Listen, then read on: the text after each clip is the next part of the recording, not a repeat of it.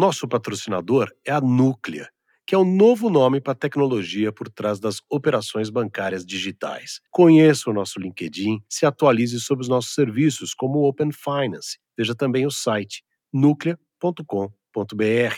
Núclea, conexão que gera valor.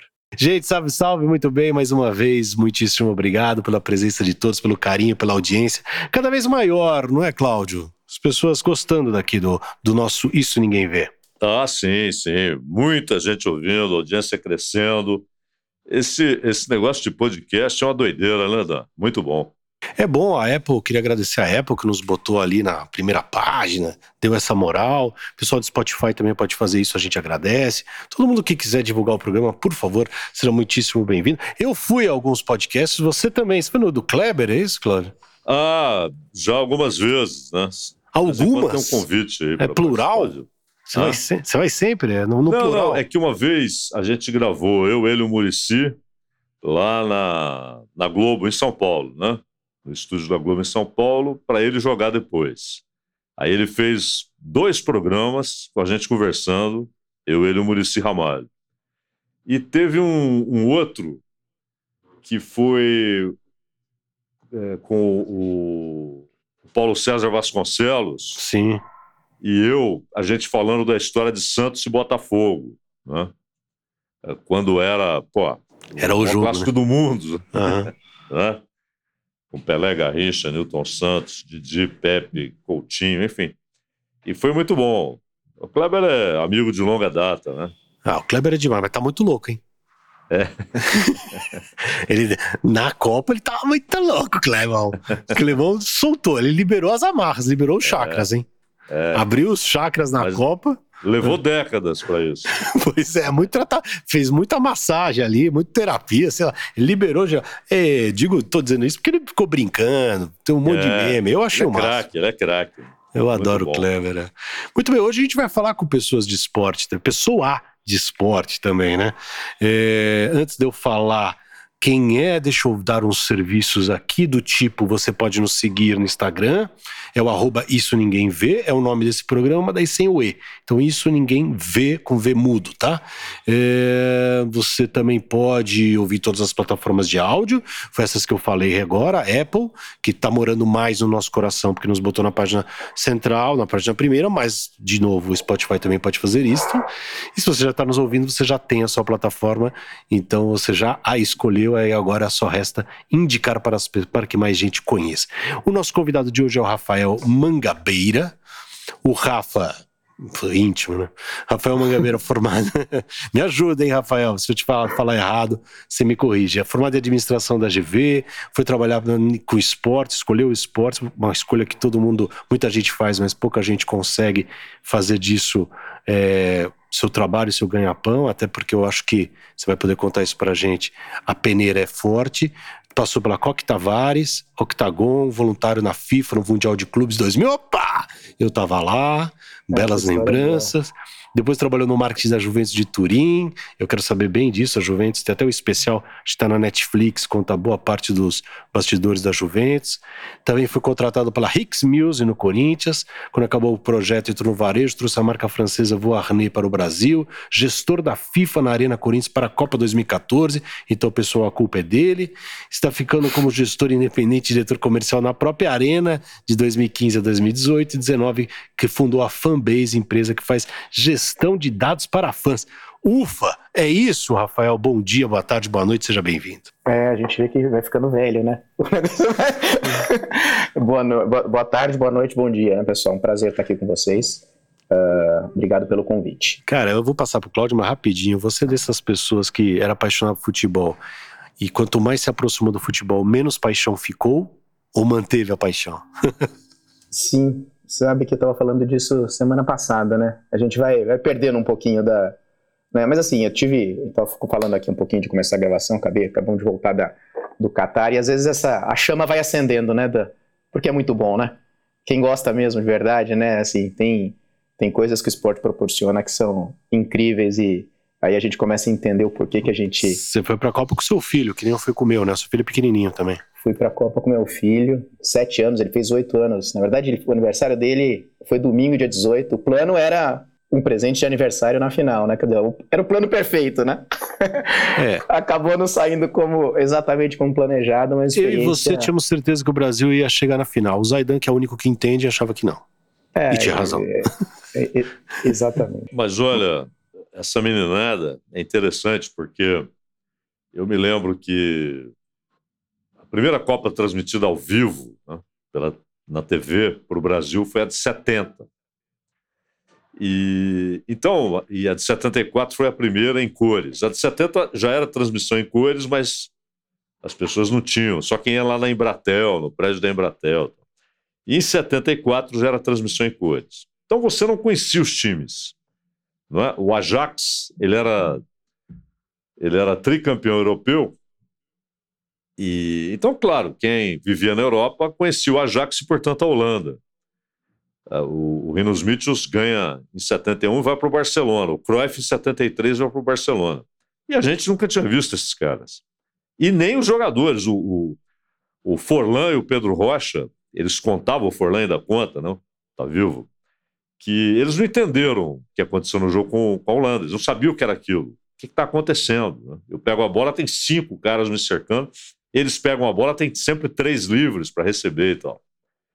E, e, hoje não, hoje todo mundo vê campeonato inglês, alemão, italiano, espanhol, português. Agora acho que vão ver o da Arábia Saudita, né? Porque querem levar o Cristiano Ronaldo para lá. E eu estava pensando aqui, Rafael, uh, como é que os clubes aproveitam isso? Porque uh, a seleção brasileira, e vocês sabem disso, né? Vocês correm o mundo, a seleção brasileira é respeitada e querida no mundo todo, e principalmente na África, na Ásia, há uma identificação, né? uma espécie de uma ligação com o ethos do que é a seleção brasileira e tal. No entanto, quando a gente fala em clubes, só dá Barcelona, City, Liverpool, Bayern de Munique, Real Madrid, claro.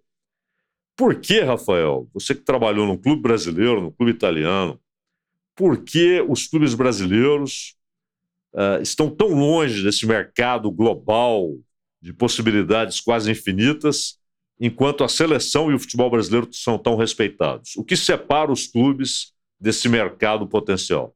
Ah, eu acho que, que a resposta está numa discussão que está muito atual hoje, que é essa discussão toda uh, é, a respeito de liga, que eu acho que é do produto principal. Acho que os clubes têm que entender que uh, o conjunto deles é muito mais valioso do que do que do que eles isoladamente.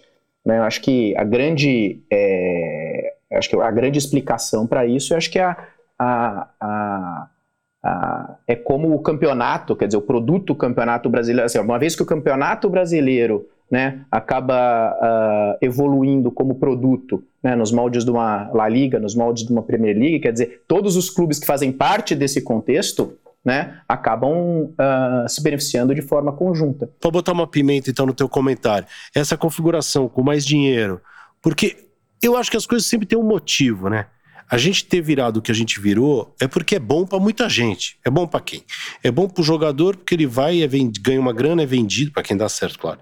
Né? É vendido, muda seu patamar. O empresário dele vai, ganha uma grana, muda seu patamar cada vez mais. O diretor que ganha uma comissãozinha também muda seu patamar. Todo mundo faz sua história individual e a história coletiva, que é a história do clube, do campeonato e, da... e do torcedor, fica em segundo, terceiro, quarto, quinto plano.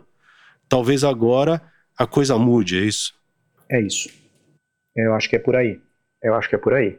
Né, e você vê a própria, né, esse, essa história dos últimos anos todos, dessa questão da negociação de direitos de televisão, né, negociação coletiva, negociação individual, quer dizer, né, no Brasil ainda as negociações são individuais, né, uh, em lugar nenhum do mundo as negociações... Que aqui tem uma briga quem vai ganhar mais, né? Assim. Então, se, se, o Flamengo é, e o Corinthians têm que ganhar mais e fica não sai desse lugar. Exato, então assim, é isso, eu quero, é, é aquela história, né, eu quero o bem de todo mundo desde que o meu seja melhor, né? então assim, enquanto a gente não conseguir entender que é, o Corinthians não é o Corinthians, ele não vai conseguir jogar um campeonato sozinho. E o Flamengo também não vai jogar um campeonato sozinho. Ele precisa de 20 clubes. Ele precisa do Fortaleza, ele precisa do Havaí, ele precisa do, do Cuiabá. Para existir um campeonato e que o campeonato forte né, é melhor para todo mundo. Uh, então, assim, acho que esse é um pouquinho da, da do que está acontecendo hoje. Eu acho que. É, e aí é legal que você comentou, vou falar um pouquinho da. Né, já, já, já fazendo um gancho com a minha história. Quer dizer, eu vejo. É, lá atrás, 20 anos atrás, que eu ainda era estagiário, começando minha carreira no projeto da Hicks Mills do Corinthians, que você como corintiano conhece bem, né, Dan? Assim, é um movimento... É, nós como corintianos, Não, né? não, depois a gente fala sobre isso. Não, não sou corintiano não, mas... mas o, o, o, Assim, é um movimento muito parecido, né? É um movimento muito parecido, quer dizer, é, é, que naquele momento lá ele acabou não se concretizando por uma série de, de, de, de questões políticas e tudo mais, mas que eu espero que dessa vez ele, ele ele avance, porque acho que é importantíssimo para essa questão que o, que o Zaidan colocou da, da gente como claro, futebol brasileiro claro. de clubes, né, Zaidan? Porque, né, é, de seleção eu acho que é. E, e agora tendo estado no Qatar de novo, assim, é, é realmente toda vez que a gente viaja okay. para fora e especialmente em época de Copa do Mundo, é impressionante, né, Dan? Uh, o tamanho da seleção brasileira é um negócio. É, uma mística é inquebrável, né? É, uh, impressionante. Cobre o Neymar né? o pênalti é, ou não, faça bobagem ou não, dancinha ou assim, é, cabelo é. colorido ou não, a mística tá lá. É. Daqui quatro anos é isso. Assim, eu andava no metrô com meu filho camisa da seleção brasileira, as pessoas que não tinham, assim, do Paquistão, da é. Bangladesh, né? Quer dizer, toda essa força Mas de trabalho. Que que todos querem tirar foto Rafael? com você. Porque você tá com a camisa amarela. Assim, mas peraí, eu não sou o Dan. Eu não sou o Dan, nem o Zaidan. Você quer tirar foto aqui comigo por quê? Ele é o único que, que, passa por isso. Agora é o seguinte, eu acho impressionante. Você pega a, no final dos anos 40, olha o tempo. O Vasco, o River Plate, talvez Nacional e Penharol, tivessem os melhores times do mundo. Até porque a Europa estava devastada, né? logo depois uhum. da Segunda Guerra. O Torino conseguiu manter um time forte, mas aí teve aquele. Uhum aquele acidente aéreo né, que dizimou o Torino. Mas de 46 a 49, Vasco, River Plate, eram times formidáveis. E o mundo não os conhecia. Né? É, foi conhecer uma parte dos jogadores na Copa de 50, porque aí vieram jornalistas europeus, ficaram loucos com o Zizinho. Loucos. Né? Pô, que gênio é esse? O Pelé esteve no Santos por 18 anos. Não, não foram seis meses, não foram dois anos, 18 anos. E não dá para dizer, o mundo conhece o Pelé, isso é uma obviedade. Né? O Ronald Reagan, quando recebeu o Pelé, sabia quem era. Ele não estava perguntando quem é esse cara, quem é esse convidado. Sabia quem era. O Papa, qualquer um deles, sabe quem é o Pelé. E, no entanto, e o nome Santos, inclusive, você tem time com o nome de Santos na África, na América Central, na Jamaica tem o Santos, no México tem o Santos mas o clube não usufrui nada disso, não consegue usar isso, não consegue usar essa ligação histórica, uma coisa inerente, né? Santos e Pelé. O que, que acontece, Rafael? Porque na época, ah, tudo bem, ninguém via ninguém, não havia transmissão, mas hoje, com transmissão de dados, com a internet, com a informação disponível para o mundo inteiro, por que um clube como o Santos, um clube como o Flamengo, como o Corinthians, eles continuam gigantescos aqui, mas à margem dessa, desse mercado maluco aí. Assim, a minha opinião é que assim, hoje a forma, a forma como, assim, acho que tem uma, uma questão que mudou muito lá de trás para cá. Não sei se vocês concordam. Assim, hoje eu vejo um protagonismo dos indivíduos, dos atletas, que é muito grande. Né? Uh, então, assim, eu acho que isso aí está muito relacionado a quem. Que uma coisa. E por que, que o Pelé. Assim, talvez não, nem seja tão diferente hoje como antigamente. Talvez, se a gente for analisar, talvez seja a mesma coisa. Por que, que, por que, que o Santos é tão grande, ou foi tão grande lá fora? Por causa do Pelé. Né? Então, assim, acho que hoje. Uh, um pouco, eu falei um pouco da questão da, da, da fragilidade do produto campeonato brasileiro como um todo, mundo afora como um fator importante ali para talvez para o não reconhecimento dos clubes, mas um outro fator também é uh, essa questão de falta de ídolos reconhecidos internacionalmente. Porque assim, é, é, é aquilo, hoje, né, o, o, post do Messi no Instagram, o Mark Zuckerberg outro dia deu para, né, foi o, o, o post com o maior número de curtidas da história do, do Instagram. Né? Quer dizer, o Messi tem mais seguidores que o. Não sei, posso estar falando uma bobagem aqui, mas se não for, é uma coisa. Assim, talvez o Messi tenha mais seguidores do que o Barcelona, do que o time dele. O Cristiano Ronaldo, mais do que o Real Madrid ter, tinha quando ele jogava. Então, assim, os jogadores, eles são muito. Assim, a, a influência dos indivíduos, desses superstars, ela é muito uh, grande hoje em dia. Então, assim, eu acho que. É, e quando o Neymar jogava no Santos, o Neymar não era o Neymar. Então, acho que passa muito por isso também, Zaidan.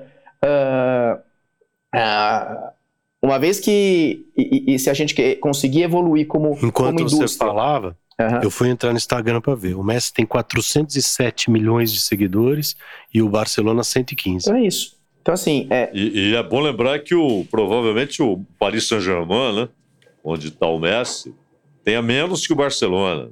É, vou ver aqui. Exato. E, e, então eu acho que é isso. Ah, eu, fiquei, eu até vou contar de novo, falando que isso aqui tá muito fresco o assunto da Copa do Mundo, assim, né? Já falando de experiências reais. Tem, tem metade, viu? Olha aí.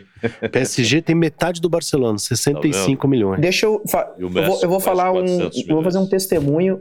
Foi até uma história engraçada, virou motivo de meme da nossa viagem interna aqui. Foi no jogo Portugal e Suíça. Fui no jogo Portugal-Suíça ou Portugal-Marrocos, nos dois.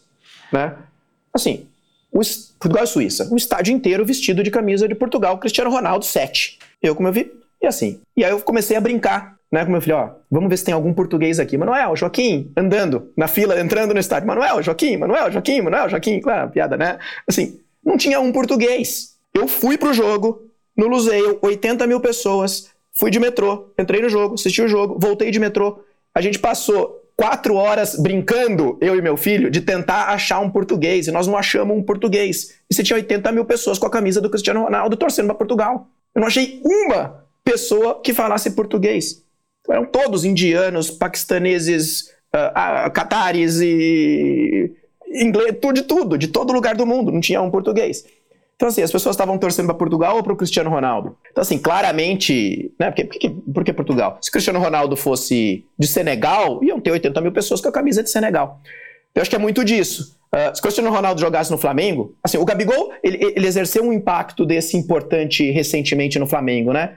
Quer dizer, acho que ele, ele conseguiu, mais óbvio, no âmbito nacional, né, no âmbito local. Acho que ele conseguiu criar essa questão da personalidade, do ídolo, né, essa influência no público infantil, como o Neymar também conseguiu ali na, na época dele de Santos. Então, assim, eu acho que é, hoje é muito isso, é a gente entender que os atletas uh, talvez sejam maiores, claro que não do ponto de vista histórico, né, Zaidan? Não, tamo, não, é esse, uh, não é essa a discussão de relevância, não, mas assim, como, uh, como elementos de influência, hoje eles exercem um impacto muito maior do que os próprios, do que as próprias organizações, do que os próprios clubes. Então deixa eu dar um salto aqui. O seu trabalho hoje é esse. O que, que é fanbase? O que, que é essa história que se toca? Então, é. Não é esse. Você, é, o que que, o que que você, o que que você mexe aí com esses vídeos? O que que você mexe com o futebol? Me explica. Tá, o que que é a fanbase? Na verdade, a fanbase, a fanbase é uma, é uma, bom, mesmo uma, é uma startup, né, uma empresa de tecnologia uh, no mercado de esporte e entretenimento.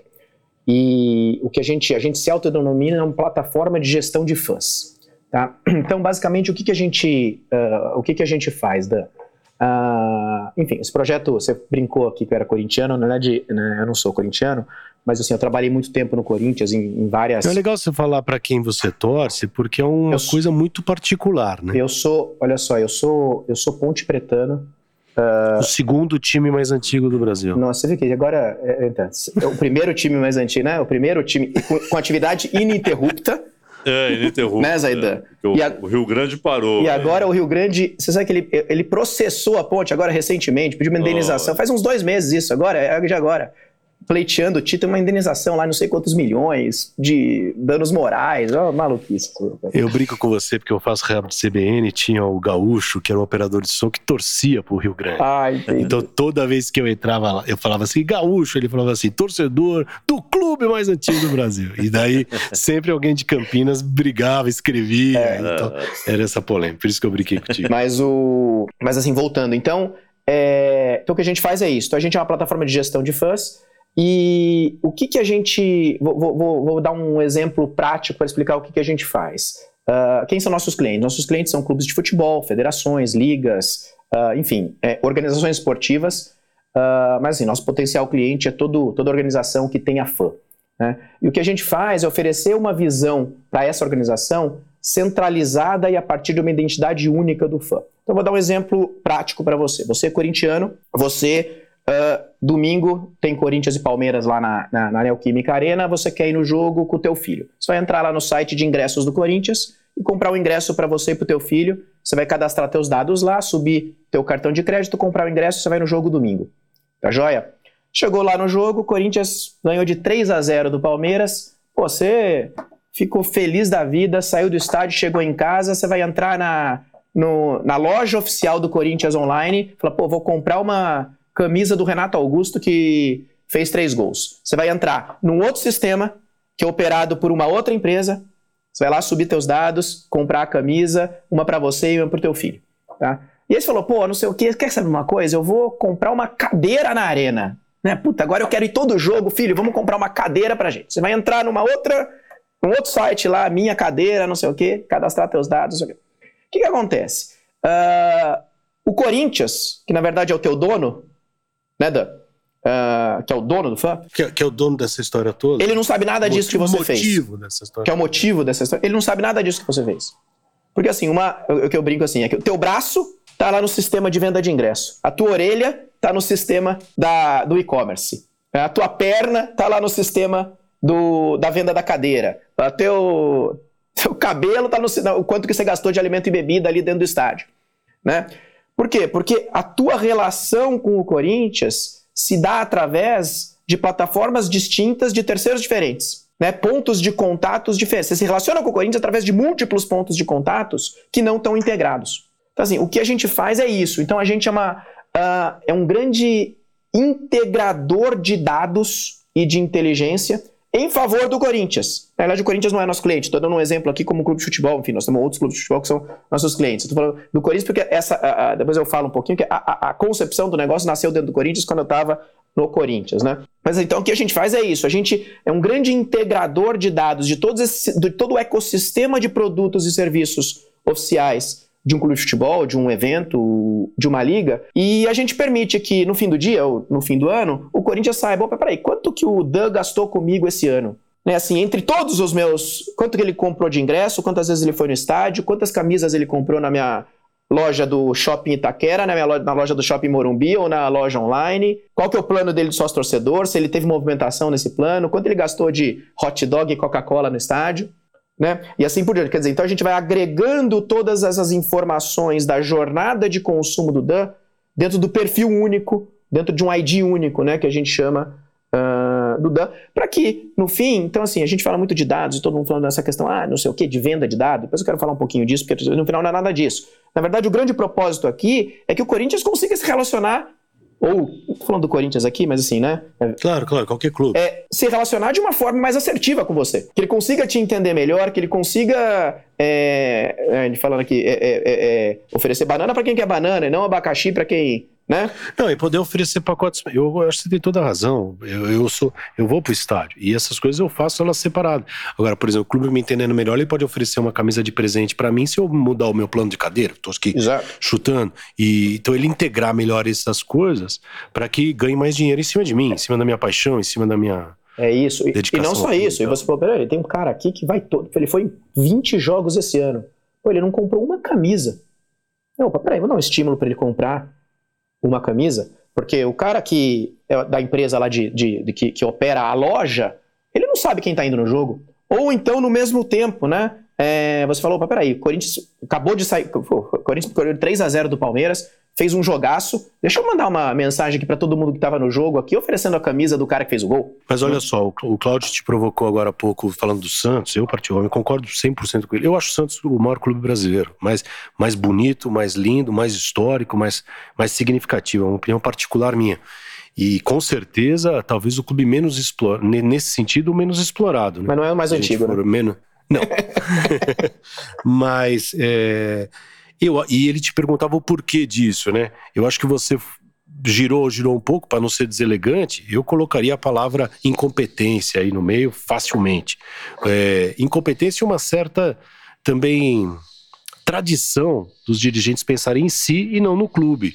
Talvez agora, como empresa, vai ter que mudar isso. Tomara que isso aconteça com o Santos, porque é um clube que precisa ser sempre grande, né? Estar grande. Grande sempre será. É, como é que é a comparação? Se você vê, como é que a comparação. Isso é inevitável para todo clube brasileiro grande a partir de agora, e que você comparasse isso com, por exemplo, a tua experiência na Juventus de Turim. Como é que foi trabalhar lá? Qual que é a diferença? Isso que eu estou falando está errado? brinca com, essa, com esses ingredientes aí. Assim, uh, não, não, eu não acho que eu. Não é que. Quando você fala da questão de, de incompetência, assim, é, eu acho que sim. Falta de preparo. É falta de, né? Mas falta assim, de... que vem de muitos anos, né, Dan? Uhum. Então, assim, eu acho que. E, e, talvez a gente tenha perdido esse timing. O Santos perdeu o timing. Né? Mesmo que o Santos. Eu acho que o Santos continua. Porque teve o Neymar e o Ganso, por exemplo. Teve é, mas, um mas é, eu, eu, acho que eu acredito. Mas quem que era o Neymar e o Ganso fora do. Assim, pra gente ali, foi aquele fenômeno ali de 2010 ali. Puta, mas quem que era o Neymar e o Ganso? Eles tinham uma relevância suficiente ali pra. Uh, né? É, talvez hoje o Neymar tenha essa relevância, mas naquele momento, quando ele era o protagonista do Santos, ele não tinha, ninguém conhecia o Neymar. Uh, fora daqui. Tá, então, quando você está falando do time, você está falando do Pelé, então, né? Eu estou falando do Pelé, exatamente. Ah, tá. Eu estou falando do time, eu estou falando do Pelé. Eu acho que, é, assim, e hoje, obviamente, que o Pelé é um, é um, é um ícone incontestável, uh, mas, assim, pra, de, depende para qual geração, né? Depende para qual geração. O, então, Rafael, mas a, a Juventus, citada pelo Dan, a Juventus é muito tradicional, família Agnelli, uhum. né? que, pô, é dona da, da Fiat, da Ferrari e da Juventus. né? Só. Não é brincadeira. E a, apesar desse tradicionalismo todo, e a, a, gente nota que a Juventus faz movimento. Agora, inclusive, está tá enroscada lá, né? Com, com uma série de problemas legais. Mas a Juventus costuma ser menos ousada que a Inter de Milão, né? É, em termos de, de se abrir para essas possibilidades, para investidores, etc. Apesar desse, desse tradicionalismo, a Juventus conseguiu vencer isso, ela se modernizou, Uh, pegando carona na pergunta Sim. do Dan, ela tem os mesmos problemas que, que os, os, clubes brasileiros grandes têm? Não, acho que de forma nenhuma. Acho que a Juventus é. Assim, sem dúvida nenhuma, a Juventus é o clube mais global da Itália. Né? Eu acho que é, é, é, ela é, é, é enfim, você conhece muito bem, assim, a, a, a, a, potência que a Juventus é na, na Itália é uma coisa que a gente só entende é, estando lá, né? Então, assim, uh, e eu não acho, eu acho que a Juventus, ela, ela tem muito desses altos e baixos, né, de, de polêmicas, de assuntos, né, né? De, né, do rebaixamento, aquela coisa, não sei o quê, mas, assim, nos últimos anos, se você olhar, a Juventus passou por um processo de modernização, assim, é, ela mudou o logo, né, por mais tradicional né, que, que, que ela seja, a Juventus foi o primeiro time a fazer uma mudança assim expressiva do escudo, né, alguns anos atrás. Então assim, eu não vejo a Juventus como, eu vejo a Juventus como um, um assim um, um, clube hoje, assim, e desde a época que eu tive lá, quer dizer, 20 anos atrás já havia esse movimento assim como um clube super de vanguarda, é um clube com, com, com, com muito investimento em tecnologia, é um clube com uma preocupação de ter essa presença global é, muito forte, né? Quer dizer, o fato de ter trazido o Cristiano Ronaldo no auge, né? né não é foi, foi lá buscar o Cristiano Ronaldo para ser campeão da Champions, né? Uh, assim, eu vejo, vejo como um clube muito ousado, apesar dessa da, de um clube de ser um clube obviamente muito preocupado em manter todas as tradições como como como todos os clubes importantes europeus. Assim, a Juventus ela tem um negócio que é muito legal, assim, que é o, negócio do que eu acho que a Itália tem, né? Que é essa questão do made in Italy. Assim, isso é uma coisa que faz muito, é, é, que faz parte do, do é, e talvez mais do que a Inter ou o Milan, até pelo fato da Inter ter sido investida por chineses, o Milan por americanos, que a Juventus ainda, embora ela seja uma, um, um, clube de, de capital aberto na bolsa, quer dizer, né, não é, é enfim, os, os, controle, os controladores são italianos, né, de muita tradição, né? É, o Milan, me desculpa, me desculpa. O Milan, é, porque há sempre riscos, né? Há sempre riscos. O Milan, primeiro entrou um picareta, é, que era inclusive procurado pela polícia chinesa, né? Aí conseguiram se livrar do cara e tal. É, ou seja, quando você se abre assim, há sempre riscos, né, Rafael? Não, sem dúvida, mas assim, isso é, é, é inerente ao mundo dos negócios de uma forma, claro. né? Quer dizer, não, acho que não é, não, é, não é restrito ao futebol. Não. Né? Mas assim, voltando à questão da Juventus, assim, acho que a, a Juventus ela, é, é então, assim, ela, se, ela se apega muito a essa questão do, do, do, do, de preservar a questão do, dos. É, e a Itália gosta muito de exportar o conceito do made in Italy, né, do design arrojado, da sofisticação. Uh, então, assim, isso faz muito parte da, da essência dela mas acho que não significa que. Isso não significa falta de, de, de, de inovação, de arrojo, quer dizer, tá fazendo um paralelo com a própria indústria da, da moda italiana, né? Quer dizer, conseguem unir muito bem essa questão de, de, de, de inovação com tradição. Então, assim, acho que essa é a Mas essência. pegando da... esse teu exemplo, você falou Milan, você falou dois clubes comprados, ou pelo menos, É. e, e da Bolsa, né? E aí eu junto com a minha pergunta anterior. É, é um caminho inevitável para o Brasil?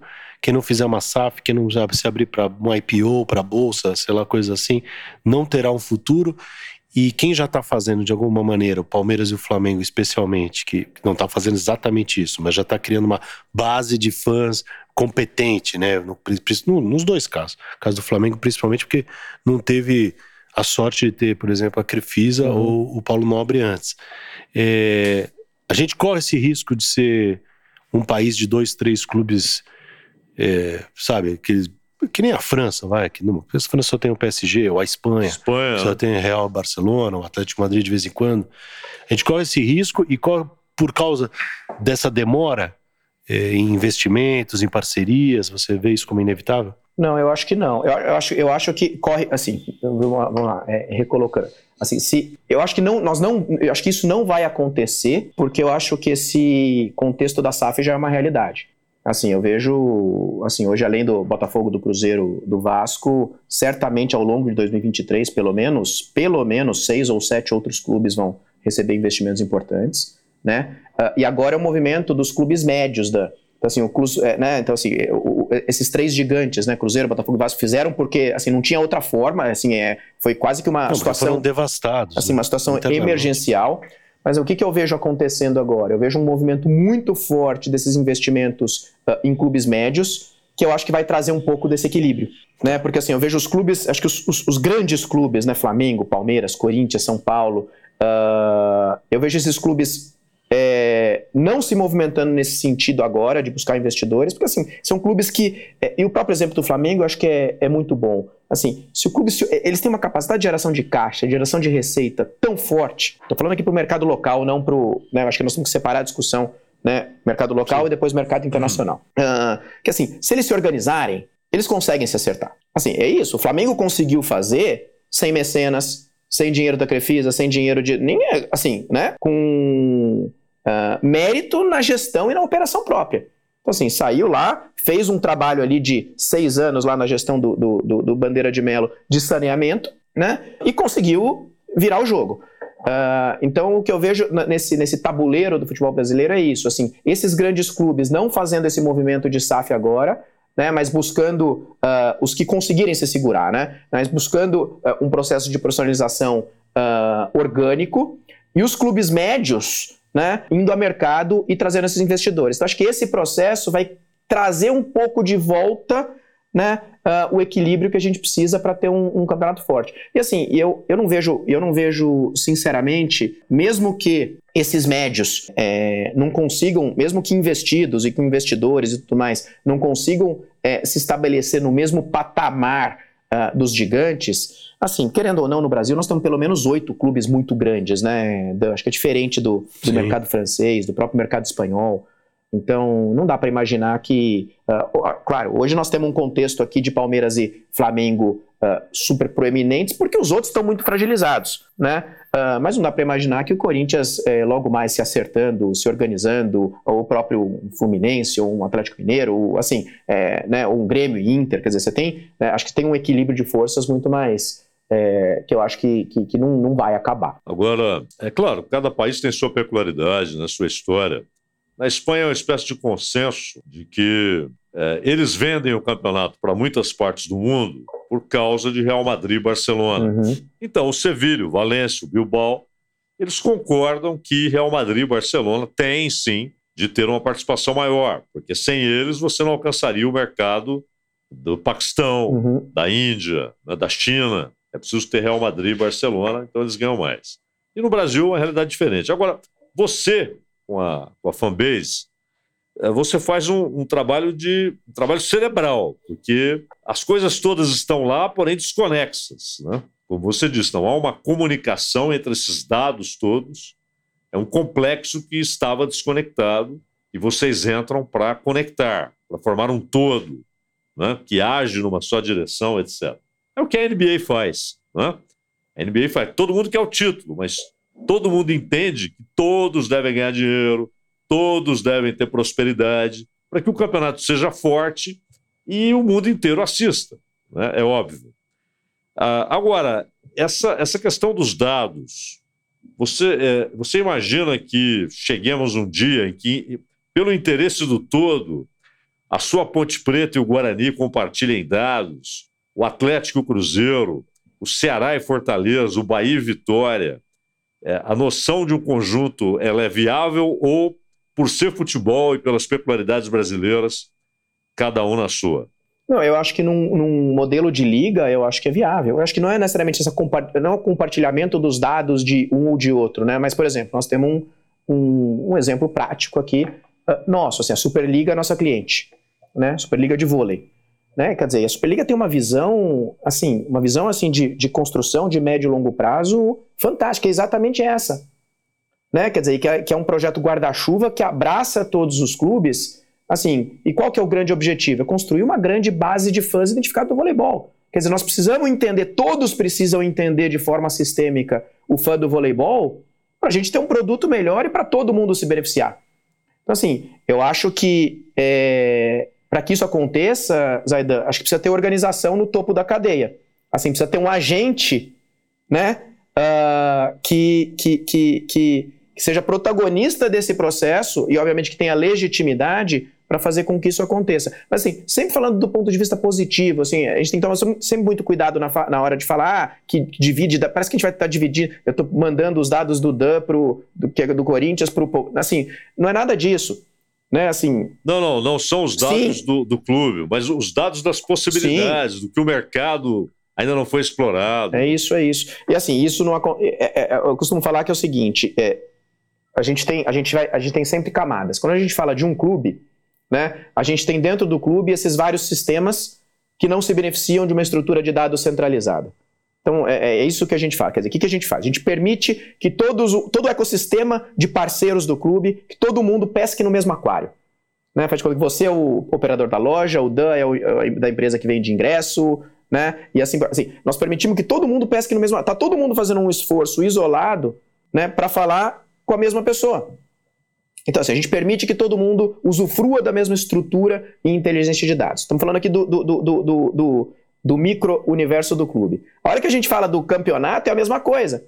Quer dizer, imagina só, quer dizer, a hora que a gente permitir uh, que a, a, liga lá em cima consiga entender de forma sistêmica o comportamento e a jornada de consumo dos fãs uh, de todos os clubes que fazem parte do campeonato, o quanto isso pode ser importante para desenvolver uh, propostas de valor mais consistentes para os parceiros comerciais. Não estou dizendo que nós vamos também, de novo, dividir os dados, mas assim, é, é, é chegar no patrocínio e falar: olha só, esse daqui é o perfil de fato né, do torcedor que frequenta estádio no futebol brasileiro. E aqui eu tenho a visão de todos os torcedores, de todos os clubes, de todo o campeonato. Né? Então, assim, acho que é um movimento que, é o que você falou, isso já existe na NBA, nós não estamos inventando, ninguém está inventando a roda. Na, na, em todas as ligas americanas, elas já, elas já nascem com essa, com essa concepção de que o todo é maior do que as partes individualmente, né? Então, Quem que está fazendo direitinho? Ah, Quem que está fazendo isso? Ah, bem? todas as ligas americanas. Na sua opinião? As ligas americanas. Não, não, daqui, daqui. Como clubes? É. Ah, eu acho que é um processo novo, da, assim, mas eu, eu, eu, eu tô muito otimista. Assim, hoje nós temos vários, diversos clubes que são clientes nossos, Fortaleza, o Ceará, uh, uh, enfim, Botafogo, a própria. É... Torcida do Fortaleza é Esporte, é muito bonito. Forta... O Ceará também, mas Fortaleza Sim. tinha umas manifestações lindas Sim. ali na Libertadores. É, acho que os dois, os dois, o Ceará, apesar do rebaixamento agora, que eu fiquei, enfim, mas assim, os dois estão num momento, assim, como, como organizações muito interessante, né? O salto que os dois deram né, de alguns anos para cá, ele é realmente expressivo. E o que mostra, é, né, falando, você brincou né, da história do Ponte Preta e Guarani, né, Cláudio? Uh, o que mostra como os dois juntos são maiores do que um deles individualmente, porque um puxou o outro. Porque um puxou o outro, né? Talvez eles não tivessem chegado no estágio que eles chegaram se um não tivesse, né, ali, né, é, é, puxando um pouco mais.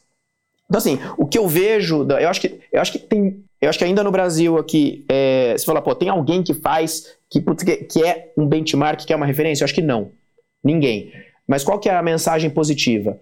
Uh, dois anos atrás, quando, quando a gente fundou a fanbase, o que a gente falava que era grego. Falei, imagina, nossa, como assim, né? Quer dizer, puta, inteligência de dados, né? Hoje, é, eu não preciso, quando eu sento com qualquer clube ou qualquer entidade esportiva, assim, em um minuto a pessoa entende o que a gente está falando e a pessoa não tem a menor dúvida de que é um assunto importante, porque ela está sendo pressionada pelo próprio mercado a entender melhor a sua base de fãs. Porque o próprio patrocínio. A sua experiência, a sua experiência com a Warner foi importante para você? Ah, ela foi, do, ela foi importante do ponto de vista. Não, acho que com dados não. Acho que é um negócio é, é, é, bastante diferente. Acho que ela foi importante, assim, foi um negócio que. É, então só... só... lembrando o nosso ouvinte, né? Porque eu falei lá no começo, o Warner é uma marca de roupa, né? Uma grife, né? É, foi um, esportiva. É, assim, a minha história, é, a minha história ela é, ela é ela é curiosa, assim, é, é, voltando um pouquinho, né, da, assim, eu, eu estudei na, na, fiz administração na, na GV, GV, e, enfim, me formei em 2002, né, quer dizer, naquela época eu era um, imagina, quem um maluco, né, que estuda na GV vai querer trabalhar com futebol, né, vai trabalhar em banco, vai trabalhar em consultoria, né, um, hoje o cara é um pouquinho maluco, mas naquela época ele era muito maluco, né, uh, e assim, desde, a, e desde a, daquela época eu já tinha essa obstinação por, por por trabalhar com, com, com esporte. Comecei minha carreira no esporte, aí fui, fui fazer. Na realidade, eu fui trabalhar na Juventus de Turim, porque eu fui fazer pós-graduação na Itália, então fiz um pós em marketing esportivo na Bocconi, em Milão, e acabei é, indo trabalhar na Juventus. E depois voltei para o projeto Hicks Mills, etc. E aí eu tive um, um intervalo de 10 anos, né? Uh, aí o mercado do esporte acabou aquela bolha lá da época de ISL, Hicks Mills e Bank of America, quer dizer que era um movimento parecido com o de hoje, lá de trás, explodiu aquilo tudo. E aí eu tive a oportunidade de, de empreender nesse negócio. E eu falei, quer saber uma coisa? Eu vou sair do mercado de esporte, não sei o quê. Acabei empreendendo. Uh, e eu fui o, o, master licenciado da, da, da Warner, marca francesa, né? Super tradicional, enfim, super forte na década de 80, década de 90. E, e eu fui o master licenciado dessa marca por 10 anos no Brasil. Então, assim, é, era um negócio de varejo que não tinha nada a ver com o de esporte, mas, assim, do ponto de vista uh, do empreendedorismo Zaidan, eu acho que foi fundamental, né? Quer dizer, acabou virando uma operação grande, virou a terceira maior operação da marca no mundo. Tinha, enfim, chegamos a ter é, é, quase 30 lojas no Brasil, enfim, mais de 100 funcionários, essa coisa toda. Então, assim, eu acho que ela me ensinou não exatamente do ponto de vista de, né, nada da questão técnica de dados assim do que eu faço hoje, mas assim acho que mas de gerenciamento a, é, me ensinou muito disso. É uma frase que, eu, que, que, um amigo meu falou uma vez e que eu, que eu trago comigo assim que empreender é o esporte coletivo né, e trazendo para o nosso universo do esporte. Claro. Né, e, e assim, assim ter, é, é, isso é uma coisa que, que, que eu trouxe muito dessa minha experiência empreendedora. Eu acho que certamente é um atalho ali que, que que, que... Quando você trabalhava na Juventus, você ganhou uma Fiat, um Fiat ou uma Ferrari para andar na cidade? Não, eu era. Na... Uma Ferrari, né? É, nada, eu, nada. Eu, não, eu, eu, eu, eu, teria ficado feliz se eu tivesse ganhado um terno, um sapato, porque assim, era uma coisa. uma coisa que. A galera é muito elegante. Né? Nossa, né? que cara, que é. maluquice, assim. Eu falava, não é possível, assim. Eu falava, puta, como que esses caras conseguem vestir essa calça vermelha com esse sapato verde e fica cacete, meu? Eu quero me vestir que nem esse cara e, é. e dá certo. Aí você tenta fazer Mas e dá é tudo errado. Da cultura, da cultura do povo. Você vai parar num ponto de ônibus, numa estação de é metrô, isso. todo mundo é elegante, é. a sua maneira. Em diversas classes sociais, né? É. Isso tá no povo. E a cadeira que vai sentar é muito bem desenhada, se for Tudo. italiana, o copo que vai beber é e o café vai ser bom. É Me conta como foi trabalhar na FIFA. Assim, foi uma, assim, foi uma experiência também fantástica. Então, eu vou contar a história, a história, a história é legal. Então, Uh, no final das contas, eu acabei uh, vendendo essa minha operação da, da, da, em 2012, 2013, né, da, da Voanem, e falei, quer saber uma coisa? Quero voltar a trabalhar com esporte. futebol. Quer dizer, puta, não sei o que, vou voltar, pronto, não sei o que. Eu falei, bom, eu vou e coloquei na minha cabeça que eu ia trabalhar na Copa do Mundo. Quer dizer, estamos lá, 2012, 2013, Copa do Mundo 2014 no Brasil. Coloquei na minha cabeça que eu ia trabalhar na Copa do Mundo, acabei conseguindo.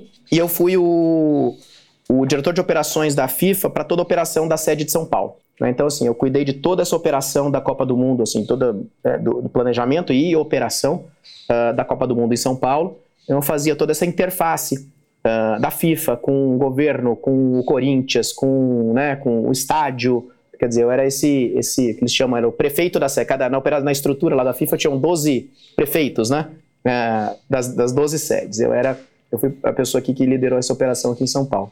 Assim, e foi, assim, é uma... Porque, assim, acho que não é segredo. A operação da, da, Copa do Brasil, apesar de todas as polêmicas e tudo mais, eu acho que ela foi um sucesso do ponto de vista de entrega do evento, né? Não estamos entrando na, não vamos entrar na questão política aqui, né? Mas, assim, ah, do ponto de vista de entrega do evento, acho que ninguém imaginou que a gente pudesse fazer uma Copa do Mundo tão, né, é, organizada, né? Acho que tão bacana. Mas, assim, com todos esses ingredientes de como as coisas são feitas no Brasil, né? Então, assim, você imaginar que uh, pô, o estádio do Corinthians, acho que não tá pronto até hoje, né? Tô brincando aqui, ele tá pronto, mas. Não, vocês imagina... pediram pra gente fazer, a culpa é tua. A gente fez aquela arquibancada a mais, que depois tirou e que agora querem fazer de novo. então, assim, é... então você imagina o que foi. É fazer um jogo de abertura da Copa do Mundo, que tinham, acho que 16 chefes de Estado no estádio, 5 mil jornalistas, certamente vocês estavam lá, vocês, né, vocês lembram disso.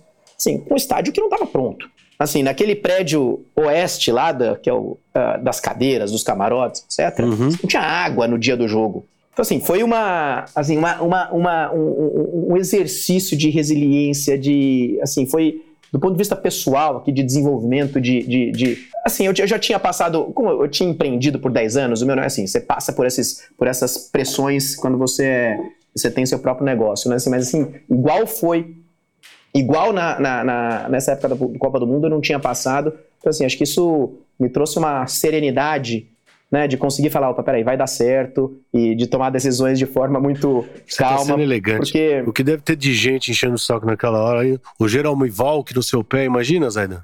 Putz, o Valk, hein? Valk se sentiu assim, o imperador, é, né? Assim, um... Ele desembarcou aqui como imperador, né? Pois é.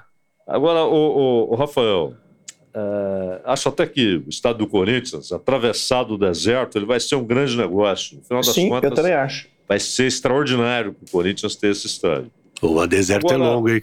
Oh, esse deserto é, aí. Como todo deserto, né? É? A travessia é longa.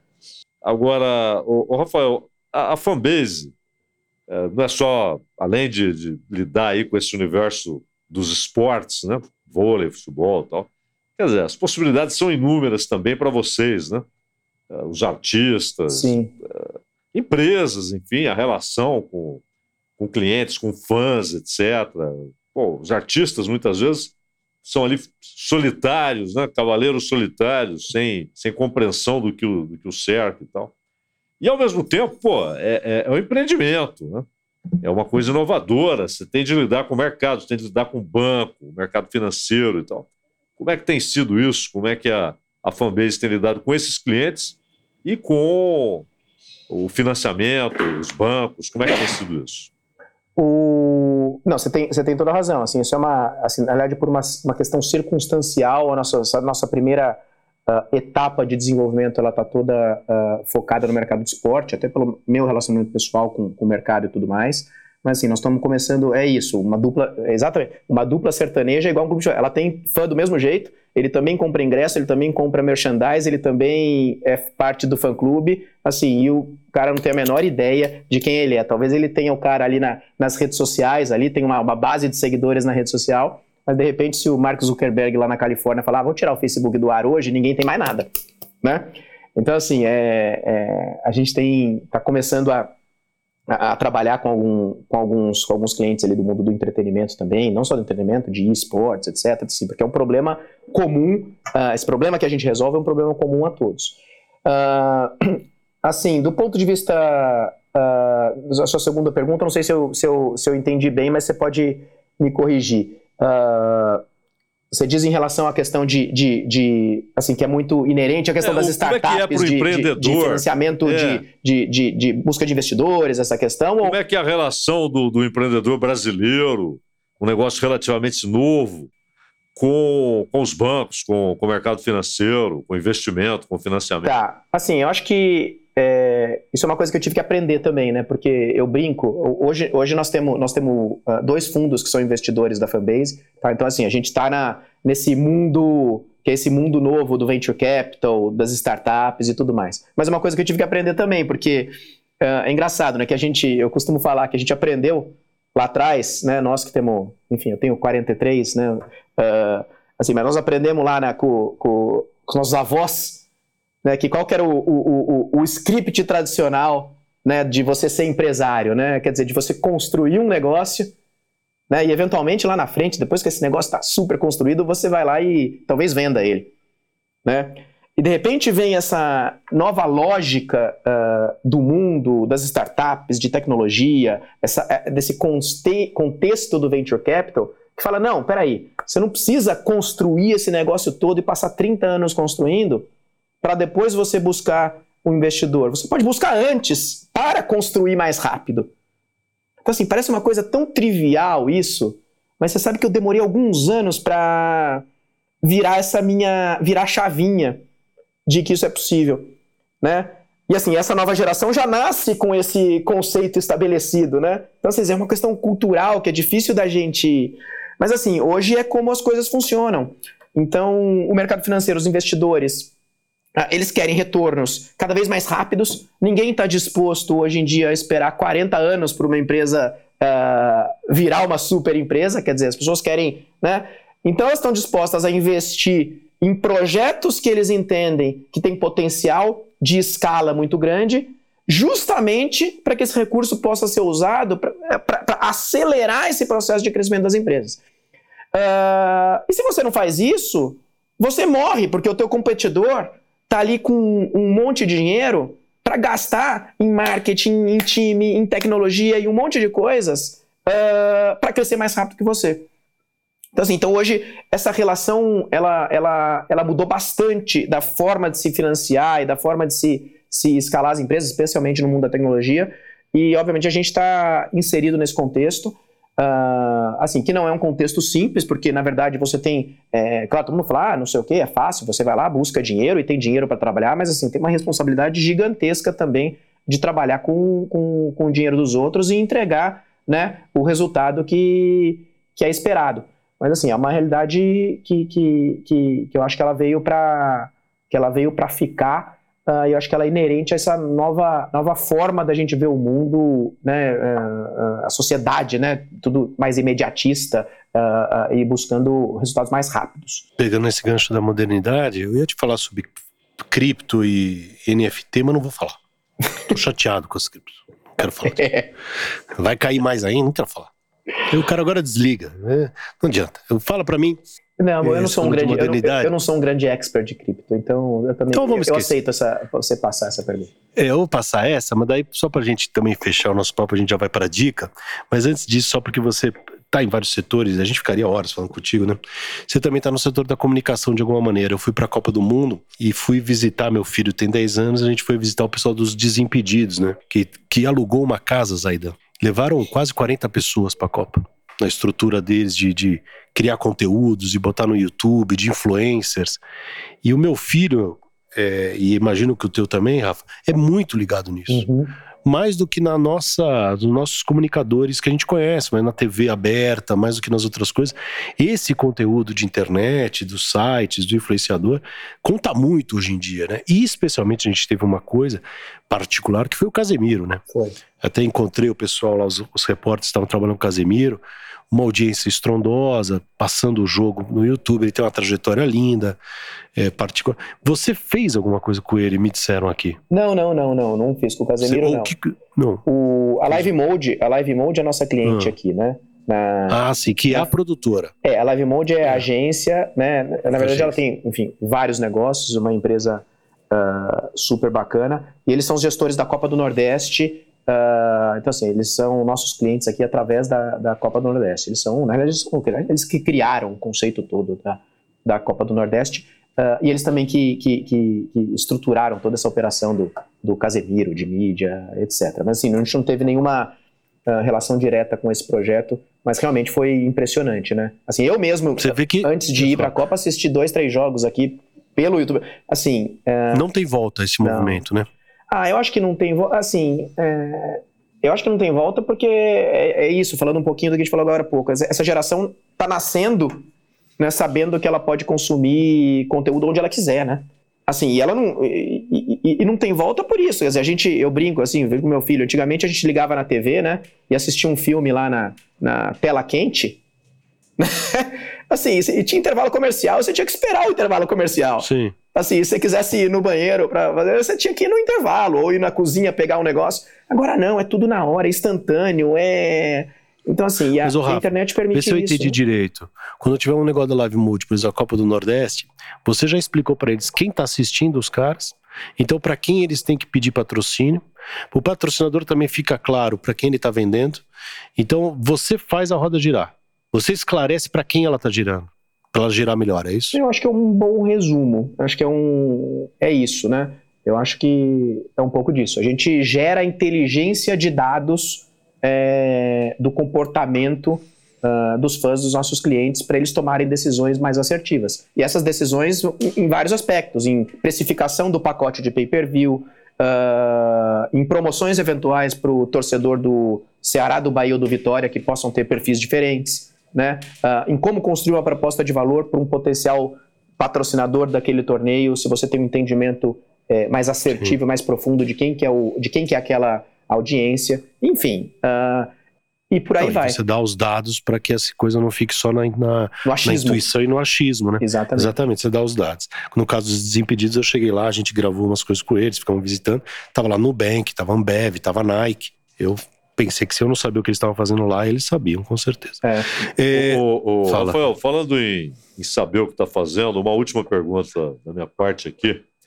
Ah, a gente falou sobre a necessidade do, do artista, do clube, eh, enfim, eh, de todos aqueles que lidam com, com fãs, com espectadores, eh, que conheçam esse universo, que saibam quem é quem, a expectativa de todo mundo.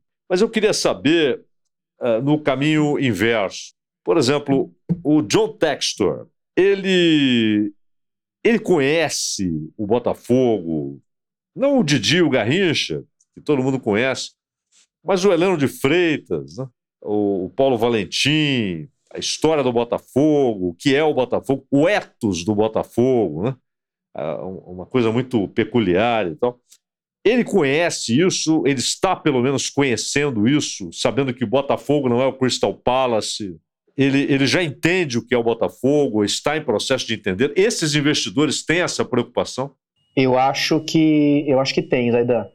Eu, ah, é claro, de novo, tem investidores e investidores e tem pessoas e pessoas. Assim, eu não conheço o Textor pessoalmente, mas assim acompanhando o processo do Botafogo como foi e assim a própria mobilização da torcida, assim, claro que ele não conhece com a profundidade que você conhece, porque você vive né, o Botafogo há 50 anos. Então, assim, tem coisas que só o tempo resolve, assim, né? Não basta, né, uma semana de leitura intensa para você. Às vezes tem coisas que você é, tem que viver para conhecer de fato, né? Mas assim, eu não tenho dúvida de que, é, apesar do objetivo dele ele ser puramente do capital, de investimento, assim, não tenhamos dúvida nenhuma disso. E eu acho que tem que ser assim mesmo, porque na verdade Claro, é, claro. é um negócio.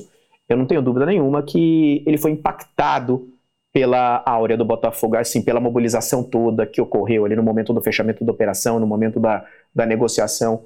Assim, acho que não, é, por mais frio que o investidor, ah, que o mercado financeiro seja, assim, eu lido muito com, com, com, com- investidores e tudo mais, ah, os investidores, eles ah, têm sempre é, é, um pedaço da, da, da decisão deles que é intangível, né? Então, assim, eu não tenho a menor dúvida que ele entendeu o, o, o, o valor do tamanho que o, que o Botafogo tem, como qualquer investidor vai entender o valor do tamanho que o Santos tem. Eu concordo com o Dan que o Santos é a maior marca do futebol brasileiro também, assim, assim.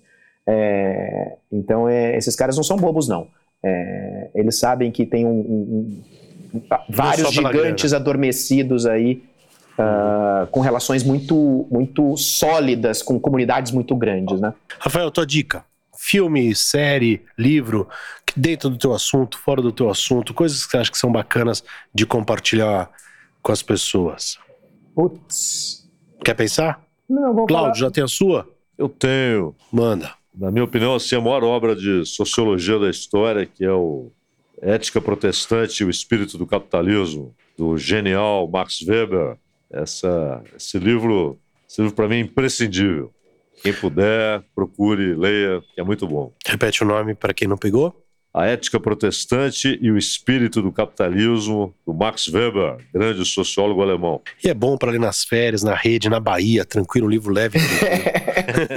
então Não, é, vou... é, bom sim, é leve. Eu então eu vou eu dar um mais leve, assim, eu vou ficar aqui no meu assunto, acho que assim, para eu acho que, de novo, a gente podia ficar aqui horas, né? E claro. acho que é, é, obviamente que é um assunto que eu gosto e eu acho que é importante as pessoas entenderem. Uh, e eu acho que tem muita gente, como você falou, que tem essa essa vontade né, de, trabalhar com esporte, as pessoas aí que estão é, estudando e têm essa curiosidade, entender um pouquinho mais do negócio. Tem um livro que, que, que foi escrito pelo Bruno Maia. O Bruno Maia ele foi vice-presidente de marketing do Vasco alguns anos atrás, né, que chama Inovação é o Novo Marketing. E eu não conheço nem o Bruno pessoalmente, nós falamos algumas vezes por, por telefone, mas eu não conheço pessoalmente. Mas assim, eu acho que é um livro que resume bem um pouco do, do nosso conceito e do que a gente é, visualiza como proposta de valor da fanbase para o mercado. Tá? Então chama inovação e novo marketing. Ele diz um negócio uh, assim que é um, é, assim eu digo porque é um livro que talvez eu teria escrito de uma forma muito parecida. Eu já disse isso para ele que é o que é o autor, né? Então assim tem muita muitos conceitos ali que eu, que eu compartilho. E ele diz uma, uma coisa assim que é, um, é muito do que a gente diz para os clubes de futebol e que eles têm que entender, né? Uh, que antes dele ter uh, 50 ou 60 ou 70 mil sócios torcedores, né, ele tem que ter um milhão de torcedores identificados.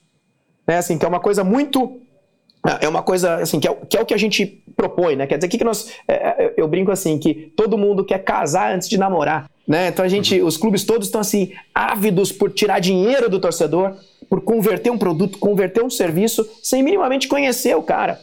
Então, assim, gente, é, imagina se você, se o Corinthians, né, com 30 milhões de torcedores, né, imagina se o Corinthians tivesse dentro do, do banco de dados dele uma base de 5 milhões de torcedores identificados que ele conhecesse de fato que ele sabe qual que é o anseio dele, qual que é a relação dele com o clube, como ele poderia desenvolver e oferecer produtos mais assertivos e conseguir monetizar e capturar muito mais valor desse torcedor. Mas não, a gente quer direto lá vender para o cara, vender para o cara, é isso, né? Quer dizer, casar antes de namorar. Não, e o Bruno, o Bruno até expressa. perguntar. É. Tá, desculpa, até para perguntar sobre contratação, né? Eles acham que a gente quer o Romero, mas a gente não quer o Romero. Enfim.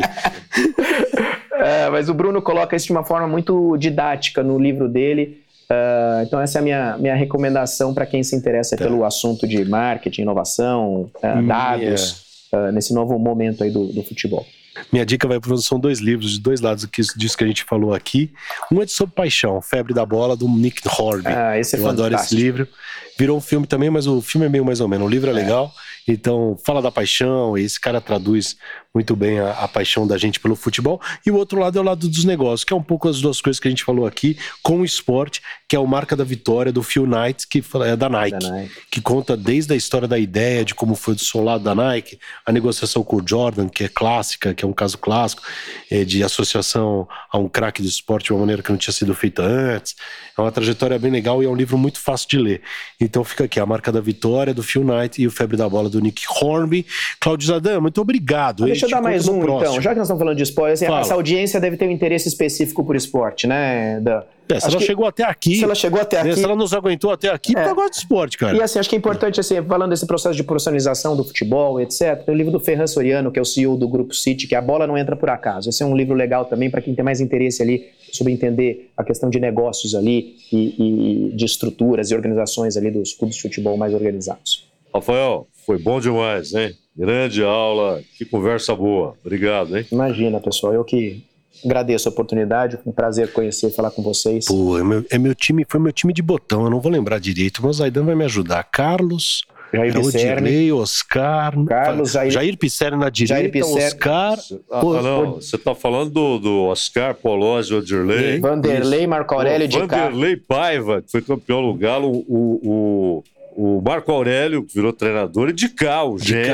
Lúcio Rui Rei e Tuta. Lúcio Rui Rei e o Tuta, irmão do Zé Maria, do Corinthians. Ponto esquerdo, o Tuta era irmão do Zé Maria, do Corinthians. De quem agora é, o técnico é filho também. É, é o Lázaro. Lázaro é com, com o Lázaro Verdade. ressurgiremos. Verdade. É, olha aí. É, o, o, o Esse era o é time da Ponte, vice-campeão paulista, no meu primeiro é. título que eu lembro, bem criancinha de ter ganho. É. Rafael, foi um barato te receber, viu? Até a próxima, boa sorte em tudo aí. Obrigado. Arruma o futebol, hein? São de pessoas como você. Obrigado, Valeu, pessoal. Um abraço, um abraço para todo um mundo. Obrigado. Valeu, Cláudio. Até a próxima. Um abraço, Dan. Tchau, tchau, gente.